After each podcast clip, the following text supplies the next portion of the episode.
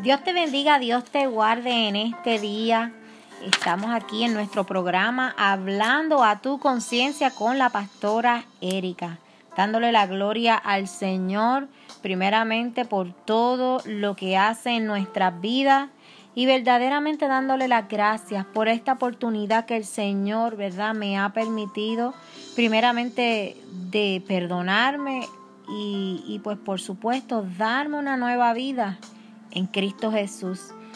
En este día quiero traer, ¿verdad?, un pensamiento muy bonito y muy real, el cual, ¿verdad?, pienso llevarlo a través de la palabra también, como todo lo que se hace, ¿verdad? Todo pensamiento, toda reflexión debe ser llevada por la palabra para que asimismo ustedes puedan buscar esos versos en la Biblia y en ese momento quizás no leerlos, pero quizás más adelante tengas la oportunidad de poder, ¿verdad?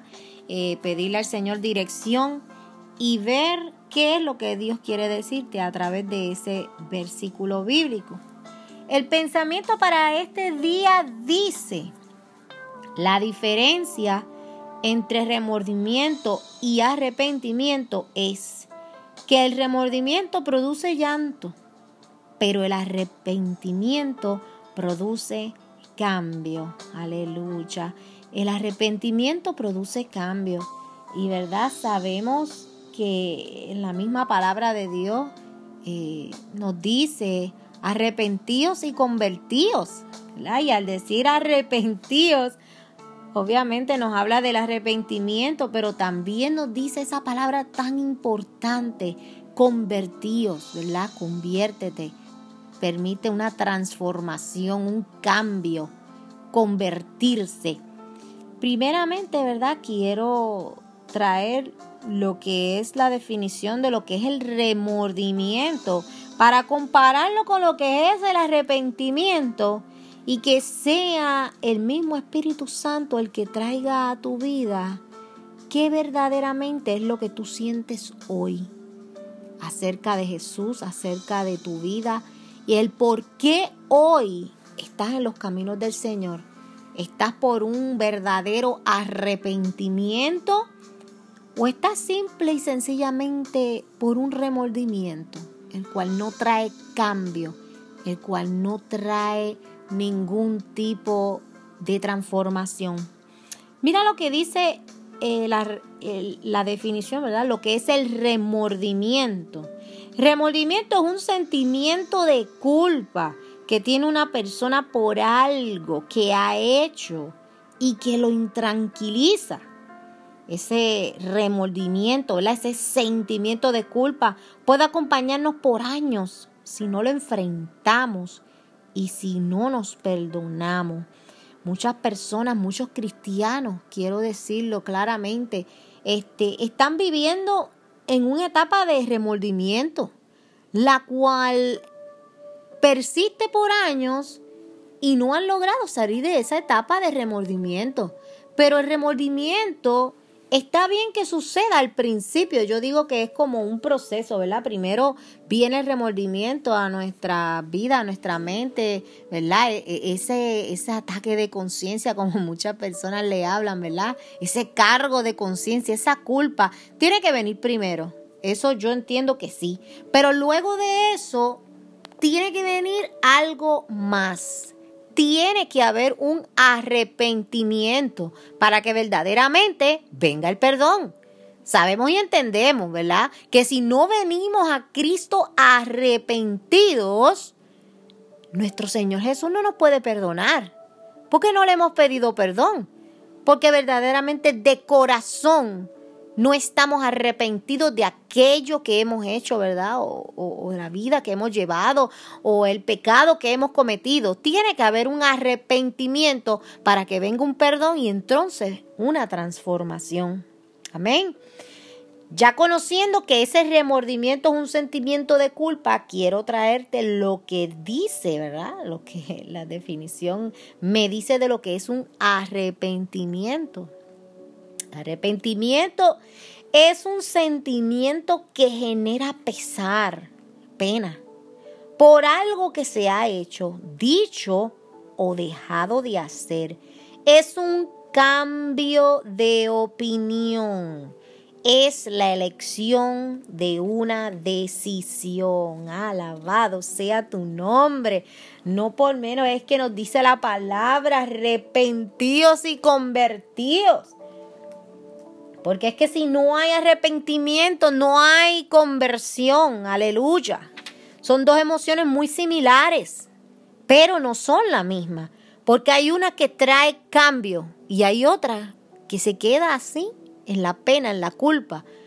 Esa que trae cambio es la que el Señor Jesús quiere y necesita traer a tu vida. Ese momento de arrepentimiento es el que el Espíritu Santo permite en nuestras vidas cuando verdaderamente venimos a los pies de Cristo. Venimos a los pies de Cristo por muchas razones y hoy en día hay muchos cristianos confundidos de si verdaderamente hoy vive arrepentido y ha sido perdonado. Porque vuelvo y digo, si no has estado arrepentido realmente, no puedes recibir un perdón. Entonces vivimos, ¿verdad? Hoy día las iglesias llenas de personas con remordimiento en sus vidas, pero no con un verdadero arrepentimiento. Y por eso es que no podemos ver un cambio en sus vidas. Por eso es que no podemos ver una transformación en sus vidas. Por eso es que siguen cayendo en el mismo pecado, en el mismo pecado. ¿Por qué? Porque no te has arrepentido verdaderamente. Y hasta que no haya ese arrepentimiento, no va a haber un cambio, no va a haber una transformación. Aleluya. Y ahora yo te pregunto a ti, cuando viniste a los caminos de Cristo, ¿fue por remordimiento o fue por arrepentimiento? Hoy en día eres una persona que vive con remordimientos o verdaderamente estás arrepentido. El arrepentimiento de verdad que podemos, podemos decir tantas cosas, tantas características para que tú te autoanalices y tú puedas, ¿verdad? Pensar y, y, entender si hoy día tú estás verdaderamente arrepentido y si has sido perdonado por el Señor. El arrepentimiento es dejar el pecado o parar de pecar. Si tú estás arrepentido por algo que hiciste, un pecado que cometiste, tú tienes que dejar de cometer ese pecado. Tú tienes que dejar ese pecado a un lado porque no es posible que tú te arrepientas, pidas el perdón al Señor y vuelvas y peques de la misma manera una y otra vez. Entonces estás con remordimiento de culpa, ¿verdad? Sentimiento de culpa porque sabes que estás mal, pero no estás arrepentido verdaderamente si tú no dejas de pecar, si no dejas de cometer ese pecado que es el que te aleja de la presencia del Señor. El arrepentimiento es redimirse, liberarse de cualquier acción mala o dañina, todo aquello que me aleja del Señor, todo aquello que me separa de la presencia y el amor de Dios. Dios no quiere que estemos dañando nuestro cuerpo, Dios no quiere que estemos dañando nuestras mentes con todo aquello que vemos todo esto de la pornografía, todo esto de la violencia, son cosas que el Señor no le agrada que tú veas. ¿Por qué? Porque eso daña tu mente, eso daña tu interior. Y el Señor quiere que estemos limpios, que estemos libres, que seamos libres. Si hemos venido a los pies de Cristo, Él nos ha libertado, pues entonces tenemos que luchar por mantenernos libres. No permitir ser otra vez cautivos por el mismo pecado o por otro nuevo o diferente. Amén. El arrepentimiento es dejar a un lado cualquier compromiso por su procedencia negativa. Todo aquello que hay personas que te dicen, mira, pero es que necesito esto, necesito esto de ti. Eh, ¿Tú crees que puedes ayudarme? Mira, mi hermano, si es algo que tú entiendes y conoces y ya el Espíritu Santo ha puesto en tu corazón, que es algo negativo, que puede condenarte a ti o puede condenar a la otra persona, entonces no lo hagas. No te comprometas a hacer nada de eso porque es algo que si no te, eh, eh, si no te, te condena a ti, puede condenar al otro. Entonces ya eso queda en tu culpa. Eso, eso queda también como un pecado de tu parte. Porque estás haciendo algo negativo en el cual tu hermano va a caer. Y sabe que por eso también seremos condenados por todo aquello que hacemos para que nuestro hermano caiga eso también el Señor lo condena. El arrepentimiento es no desviarse del buen caminar, es girar de una dirección a otra. Es una, es una transformación, es un cambio verdadero. Aleluya ese acto, ¿verdad? Que surge del entendimiento y la aceptación de los errores. Aleluya.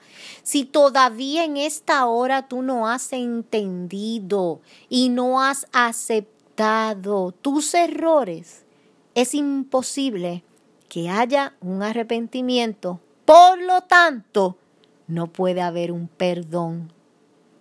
No hay arrepentimiento, no hay perdón surge, este arrepentimiento surge, ¿verdad? Con la intranquilidad que provoca en la persona algún hecho que conscientemente decide hacer lo necesario para reparar su falta. O sea que mira qué cambio tiene que suceder luego de ese sentimiento de culpa. Tiene que haber un cambio, tiene que haber una acción de tú querer reparar ese error que cometiste. No es tan solo el pedir perdón y seguir caminando, no. Delante del Señor tenemos que verdaderamente demostrar que eso ha sido algo en lo cual no queremos volver a cometer y que queremos que el Señor nos perdone. Y voy a dar dos ejemplos rápidamente. Te voy a poner el ejemplo de Judas Iscariote.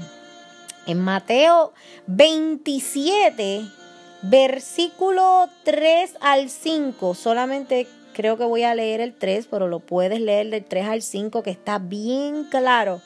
Mira lo que dice Mateo 27, 3.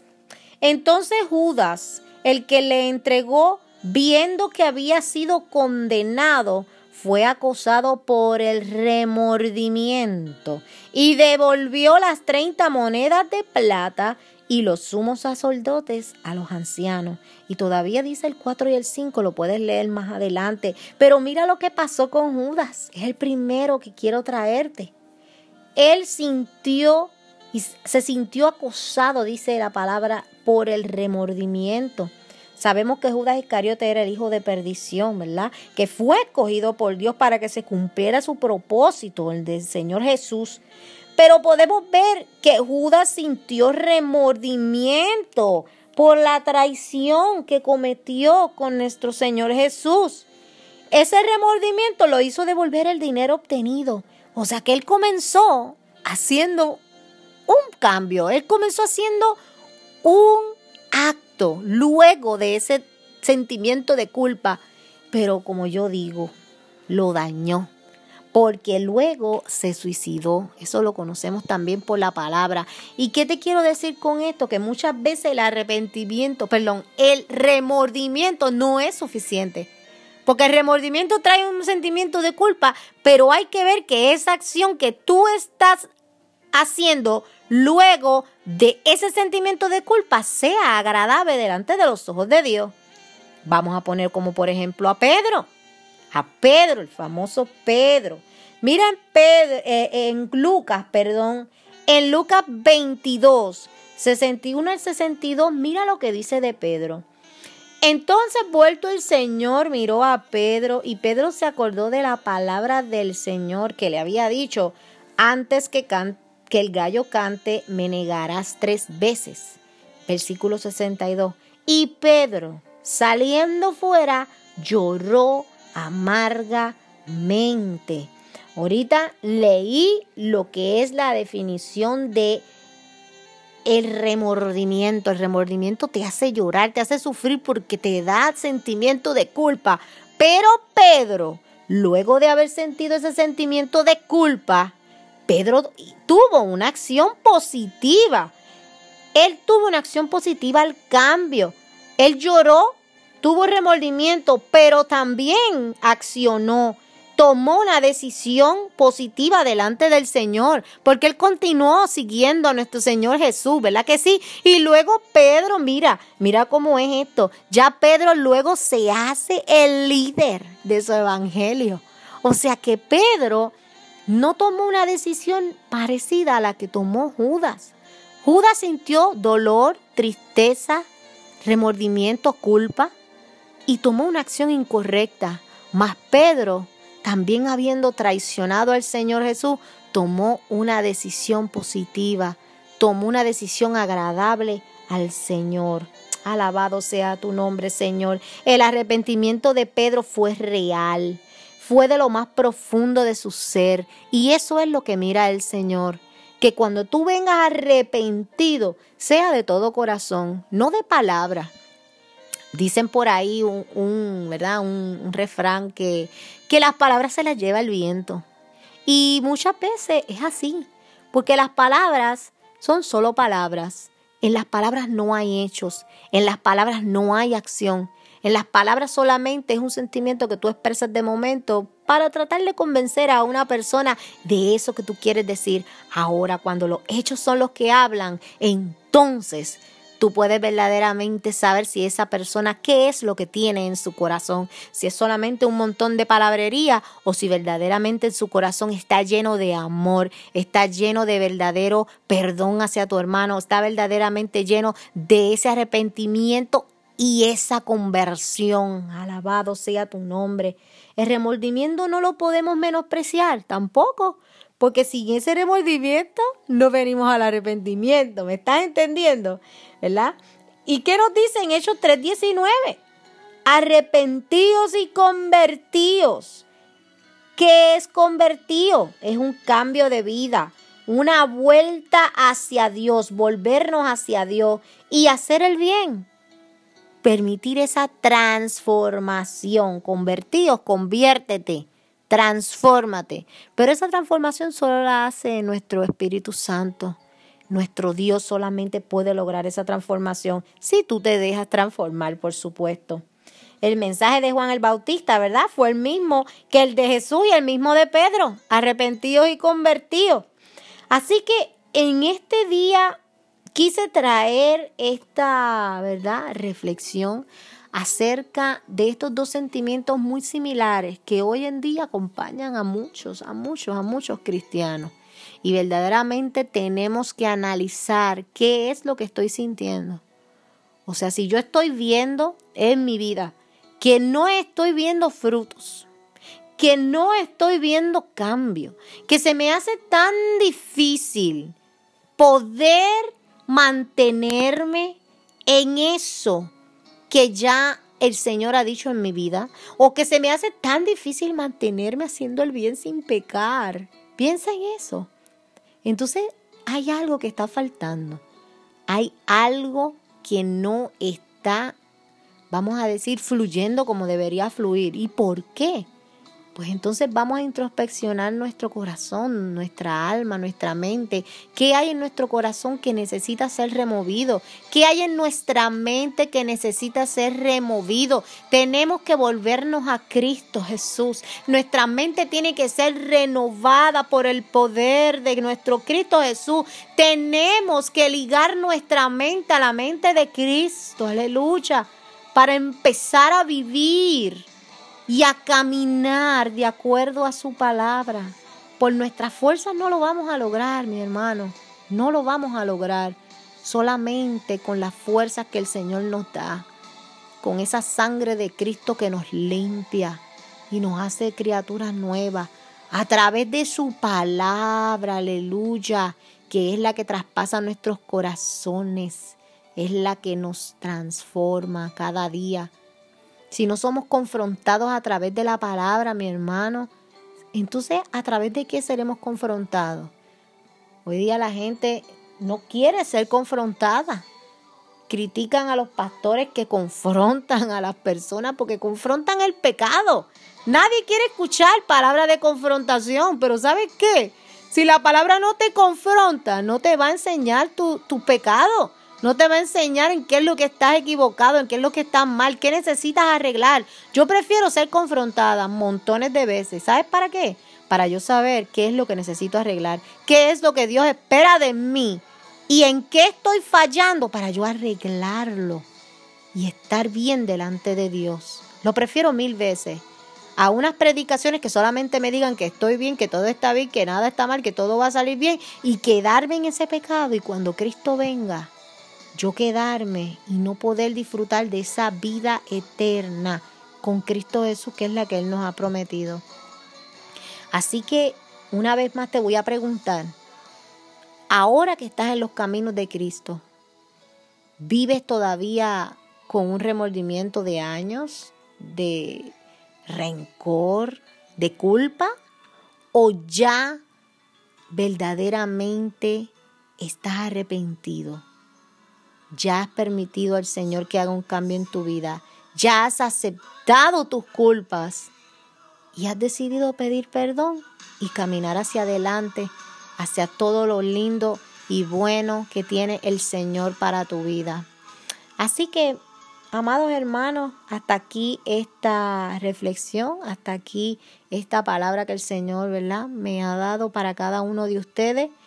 Eh, le pido al Señor una vez más que los bendiga, que los guarde, que los proteja de todo mal y que en todo momento el Señor esté con ustedes, hoy, mañana y siempre.